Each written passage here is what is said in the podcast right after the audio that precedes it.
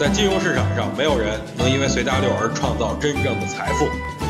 在交易上，必须要有独特的见解，才能在投资市场里叱咤风云。大家好，我是王彪，我为自己代言。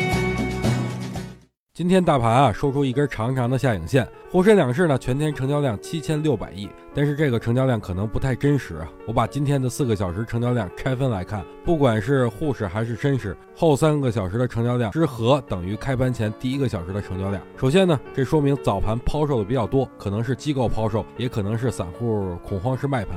但是对于后三个小时的成交量，我算了一下，沪深两市仅有三千六百八十亿。对于这个数字来说呢，肯定不是机构集中买没有机构集中买入，那可能就是散户又一次冲了进去。我分析了一下，很多人之所以冲进去，第一是因为昨晚暂停熔断机制。大快人心，于是冲了进去。也有可能是因为听到了小道消息啊，说要换帅，所以有人觉得换了也是好事，于是勇敢的冲了进去。但是对于目前的行情来说，我还是比较保守的。如果大盘不能有效的吃掉一月七号那根阴线，我依然保持较低的仓位。不过如果大盘能在三千一百六十点附近震荡的话，大家便可出来寻食。想听更多彪哥的语音，可以添加彪哥微信公众账号王彪 HT，或在新浪微博上搜索。王彪 HT 来跟彪哥进行互动哦。